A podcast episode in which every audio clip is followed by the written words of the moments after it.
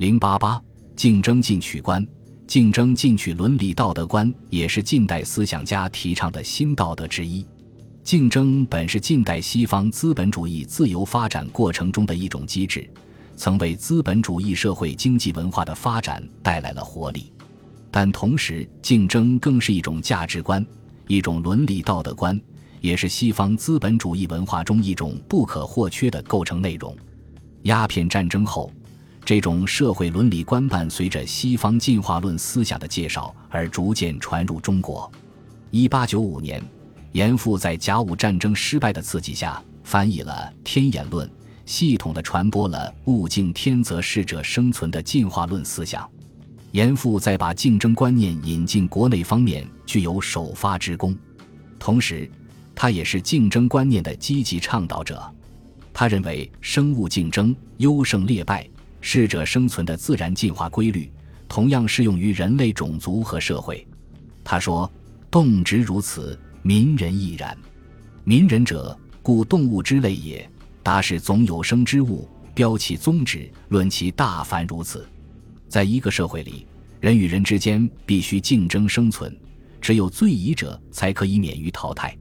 在国际社会中，民族与民族之间也必须竞争生存，保持独立，免于淘汰者只能是最夷者。严复宣传进化论的宗旨在于自强保种之势，就是说。他介绍生物进化论，其主要目的在于说明中国如能顺应天演规律而实行变法维新，才能由弱变强，否则将要沦于亡国灭种而被淘汰的道理。随着中国民族危机的日益加深和西方进化论的传播，竞争进取精神作为一种新的道德要求得到提倡。由于中华民族的严重危机。生存竞争激发了中国人对传统和谐中庸之道的反思，进步思想家们对中国封建社会同西方资本主义社会做了初步的比较，发现中国封建社会各种机制，无论政治、文化和道德，都远远落后于西方。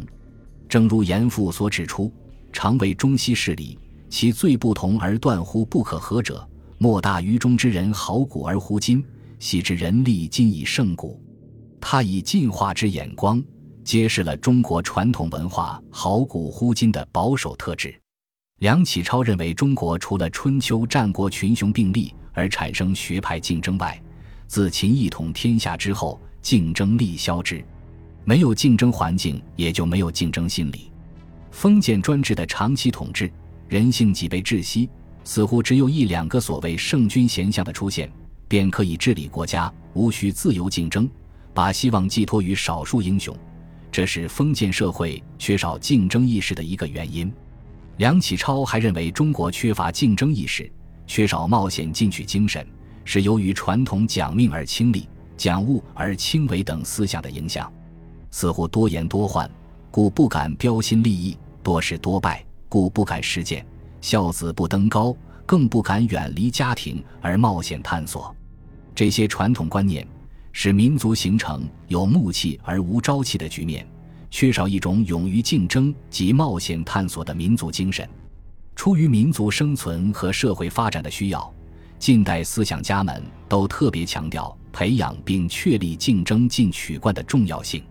康有为说：“今者四海地通，列强互竞，欧美之新政新法新学新器日出曹奏，欧人乃携其气传铁路。”以贯通大地，囊括周河，触之者迷，逆之者遂，采而用之，则与化同，乃能保全。梁启超说：“夫竞争者，文明之母也。竞争一日停，则文明之进步立止。由一人之竞争而为一家，由一家而为一乡族，由一乡族而为一国。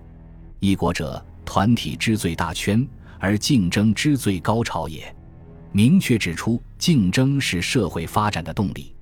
谭嗣同提倡自由竞争的道德原则，并把这一原则用在发展资本主义生产方式上，主张民间资本可以自由开办各种工矿企业，并且允许企业之间自由竞争，国家不得干预。他认为，创办工矿企业应以商办为主。所谓商办，专主散利于民，绝非垄断于一二家合办可比。他对争的道德观给予热情赞颂，认为竞争是富国利民的重要手段，是到达均平社会的途径。只有争，才能达到物质财产充裕，才能最终达到均平。